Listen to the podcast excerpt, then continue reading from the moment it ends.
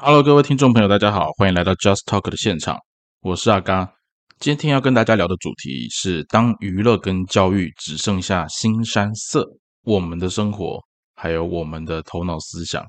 是不是也习惯这样思考呢？这个主题听起来好像有点硬，但你放心，阿嘎是从生活中的一些观察跟你分享这样子的内容。有兴趣，我们就继续听下去吧。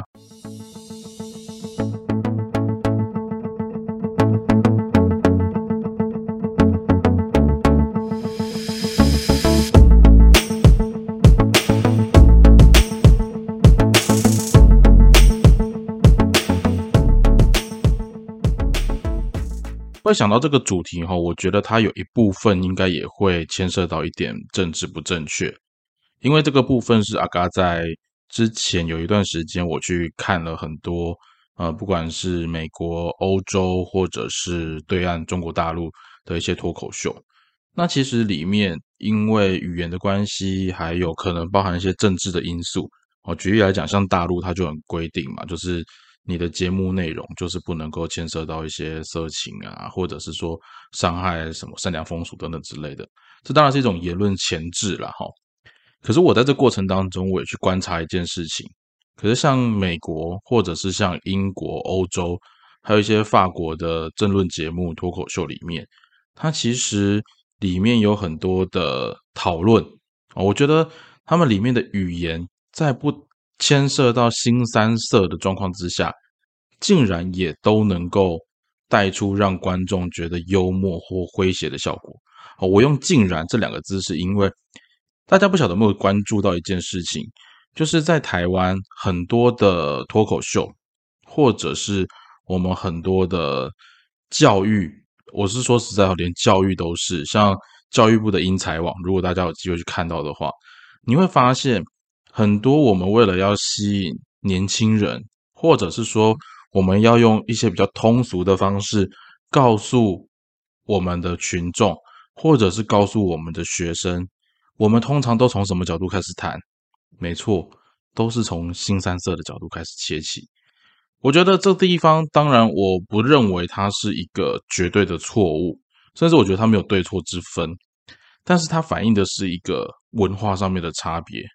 我不是说谈新三色这个东西就表示你的文化程度比较差，然后谈论非新三色东西就比较高尚，并没有。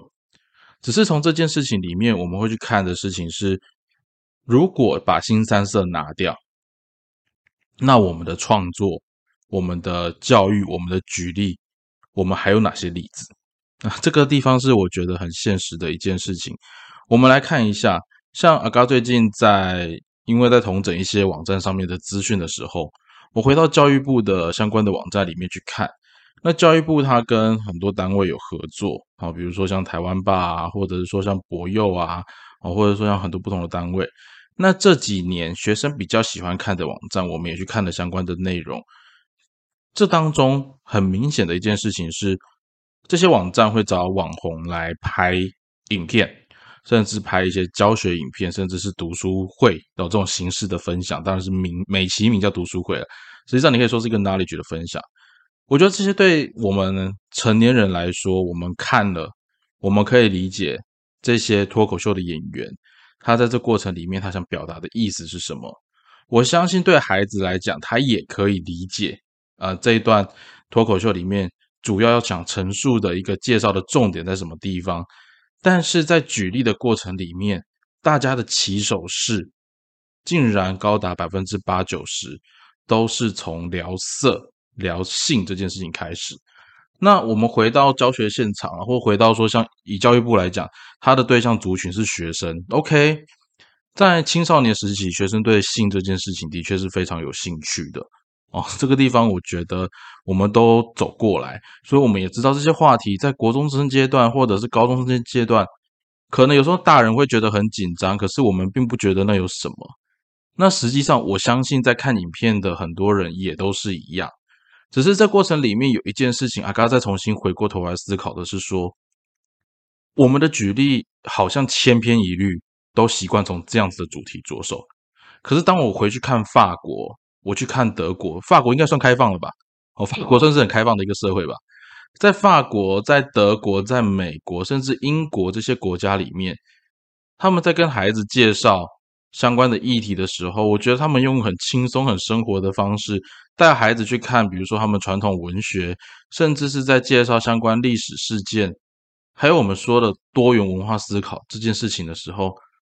当然你可以听到大家可能各自带有一些立场，可是那个部分他会设法去转换不同的想法、不同的态度。但是没有一定要从新三色着手，甚至我看到那边的比例是极其之少的。我相信，就算就像有些那个网红他在 YouTube 里面讲到的，哦，学校老师不敢说的事情，学校老师不会讲的事情，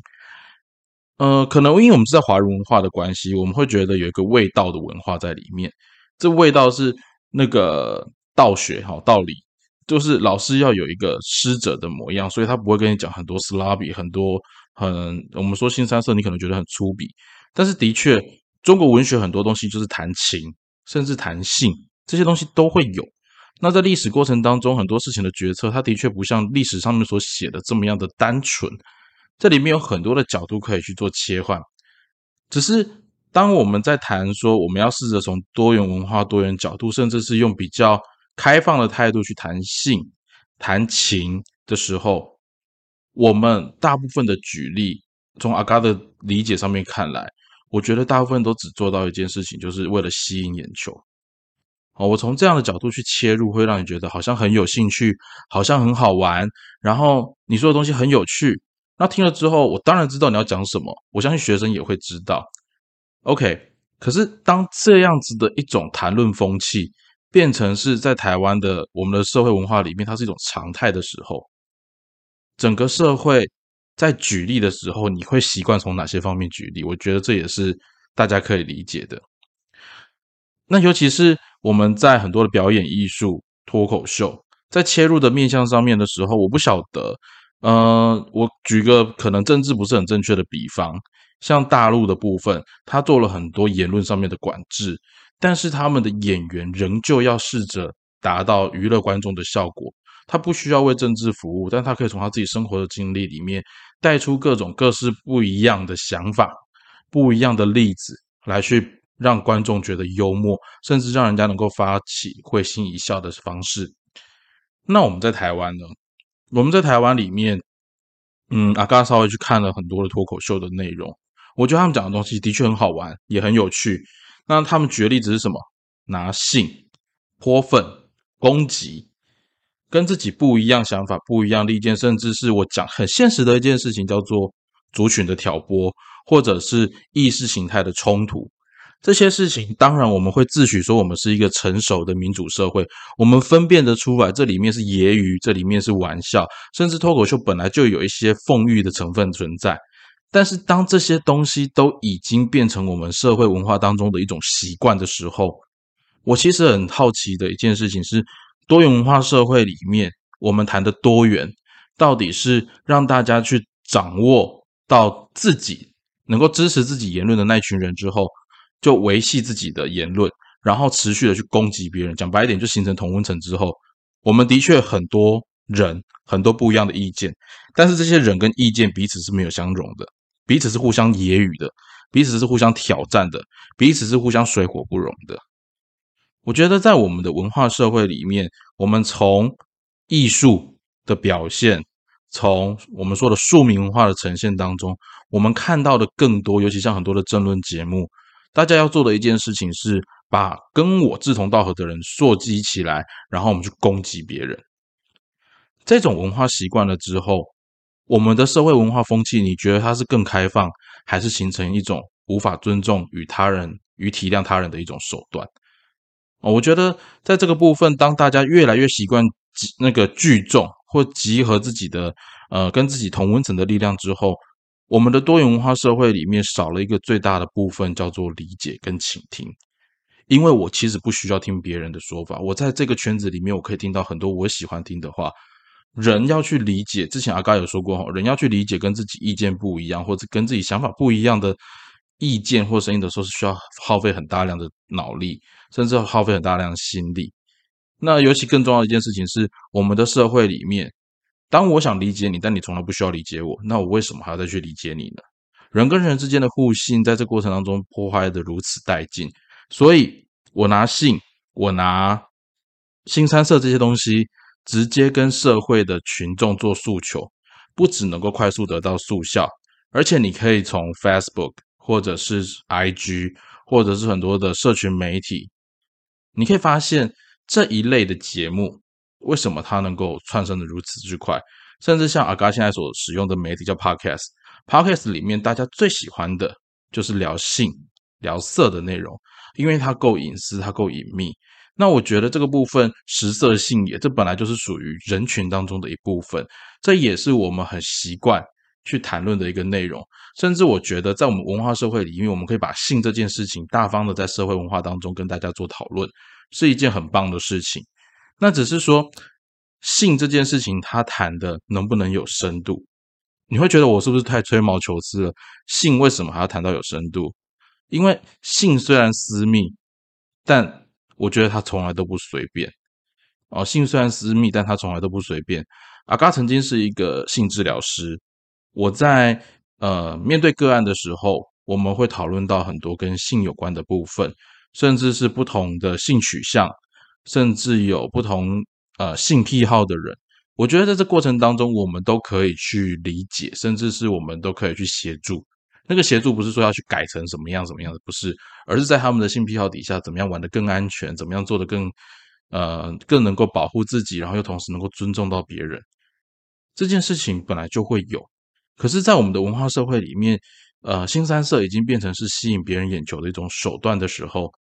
我们的文化的深度，或者是在谈论这件事情的深度，其实让大家达到了一种即时性的满足。我必须说实在的，新三色最大的特色是它很快能够满足每一个人对好奇心的需求，甚至对本能上面的期待。那你很容易掌握到这些讯息之后，你再仔细思考看，这些东西是不是让你很快满足之后，这个满足感消退的也很快。好，那这个地方阿刚想要再回来看一个我们早年常提的一个例子。大家还记不记得乡土剧什么时候开始发展的？哦，其实从阿嘎小时候那时候我就看到说，大家都在讨论说乡土剧越演越夸张。哦，乡土剧越演越夸张。但是当乡土剧再怎么夸张，那时候我们就常说，呃，原本乡土剧它 早期的公式就是说，哦，它可能有一个很正当的什么呃商业的手呃商呃一个比如说像一个酱油世家的故事啊，哦，或者是说那个。卖菜人的故事啊，或者是说一个读书人的故事，但最后搞的都是商战，然后勾心斗角，然后彼此之间互相争斗，然后死了好几回，不同的杀人手法，不同的那个死而复活，甚至是变脸，当然有的没的各种夸张的情境，你都会想得到。那以前我们小时候的时候，对这样的内容，我们会做很多的讨论。可是阿嘎在成长的阶段里面，这样的讨论声浪越来越小。但是同时之间，你把乡土剧的发展去对照我们社会新闻、社会版面所发生的那些事情，我们应该说现在的新闻比较自由吗？以前都不会发生这样的事情。可是现在的乡土剧的剧情内容跟社会所发生的内容，有时候乡土剧还比不上社会夸张的严重程度。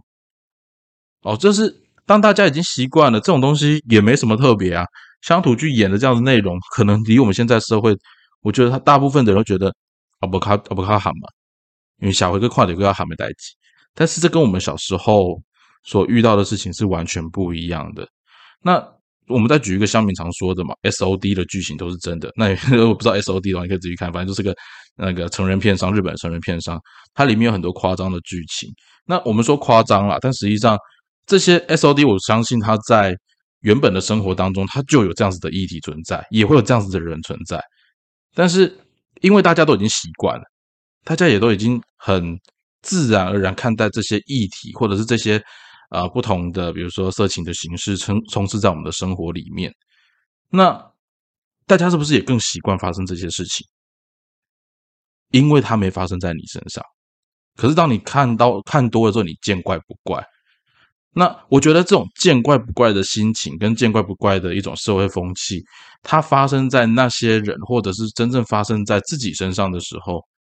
他们在求助过程里面，他们就会只是社会新闻版面一天的一个画面，或者是一个小小版面的画面就过了。